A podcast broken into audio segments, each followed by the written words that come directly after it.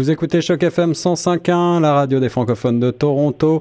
Je suis Guillaume Laurin et nous revenons avec euh, François Bergeron, rédacteur en chef de l'Express, sur les événements d'hier qui ont vu euh, un auteur d'une attaque au camion bélier à Toronto foncer dans la foule, tuer 10 personnes et occasionner une quinzaine de blessés. Bonjour François. Oui, bonjour Guillaume.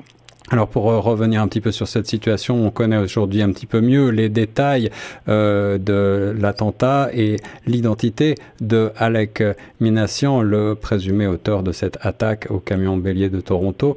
Euh, que sait-on exactement de lui? Ben, de lui, pas grand-chose jusqu'à maintenant. Tout indique que c'est un dépressif qui a explosé. On parle de troubles de comportement, l'asperger, un gars absorbé par la techno, les jeux vidéo, un gars qui est isolé, qui n'a pas beaucoup d'amis, qui n'a pas de blonde. Mhm. euh, donc, ce serait l'acte isolé d'un déséquilibré motivé par la dépression et non pas d'un terroriste motivé par une idéologie politique ou religieuse. Alors la question qui est sur toutes les lèvres, bien sûr, c'est pourquoi cette attaque? Euh, D'après vous, il s'agit donc vraiment d'un acte isolé, d'un déséquilibré, plutôt que de terrorisme intérieur? Ben, J'en sais pas beaucoup plus que vous, franchement, parce que euh, c'est un peu l'angle mort, ça, des communications de la police euh, et des autorités jusqu'à maintenant. Euh, il nous reste à mieux comprendre effectivement qui, qui, qui est ce suspect et qu'est-ce qui a pu le motiver.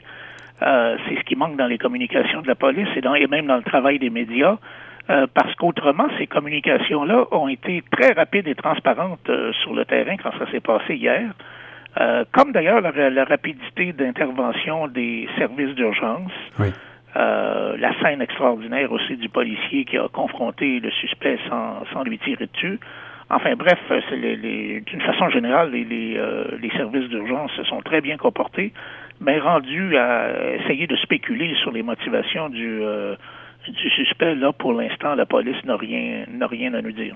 Une scène d'arrestation euh, digne des plus grands films d'Hollywood. Alors, ce type ah, ben d'attaque... pas du tout, parce que dans les films d'Hollywood, le gars aurait, aurait été mitraillé mais euh, avec un avec un héros, un policier euh, héros et qui, qui se comporte de manière héroïque en tout cas, et qui justement pas du, tout justement comme dans les films d'Hollywood. en tout cas, euh, le, le, le conducteur Alec Minassian n'a pas été tué et donc répondra de, de ses actes. Ce type d'attaque au véhicule bélier est de plus en plus fréquent un petit peu partout dans le monde. On pense à Charlottesville en Virginie, on pense aussi bien sûr à la France, euh, récemment à Münster en Allemagne. Que peuvent faire les autorités pour prévenir ce genre d'attaque? Ben, rien, parce que c'est beaucoup trop facile. Euh, c'est même étonnant que les terroristes n'aient pas pensé à ça avant et que ça se fasse pas plus souvent. Euh, on, peut bien, on peut bien mettre des barrières au festival de rue puis au marché de Noël, euh, mais pas aux rues de nos grandes villes en temps normal. Alors finalement, n'importe qui peut prendre son auto et foncer dans une foule.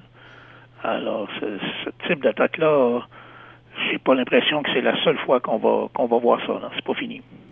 Mais c'était quand même la première attaque de ce type euh, à Toronto. Oui, de ce type, mais disons que l'instrument de l'attaque est franchement moins important euh, que, le, que le, la motivation elle-même au Canada. bon, aux États-Unis aussi, euh, on a eu des actes de fous furieux qui étaient plus d'ailleurs des actes de fous furieux que des gestes politiques. Un jeune qui attaque son ancienne école, un frustré qui attaque un bar gay, un joueur de casino qui tire sur un concert de musique country. Au Canada, on a eu la tuerie de Polytechnique en 89, 14 étudiantes assassinées. Hmm. Euh, à la mosquée de Québec l'an dernier, six morts. Euh, on a eu des quelques moindres attentats, là, comme à Saint-Jean-sur-Richelieu, au Parlement. Euh, à Toronto, on a eu des attentats entre gangs de rue qui ont fait des victimes innocentes. Alors donc, il y, y a, toutes sortes de moyens de, de tuer du monde.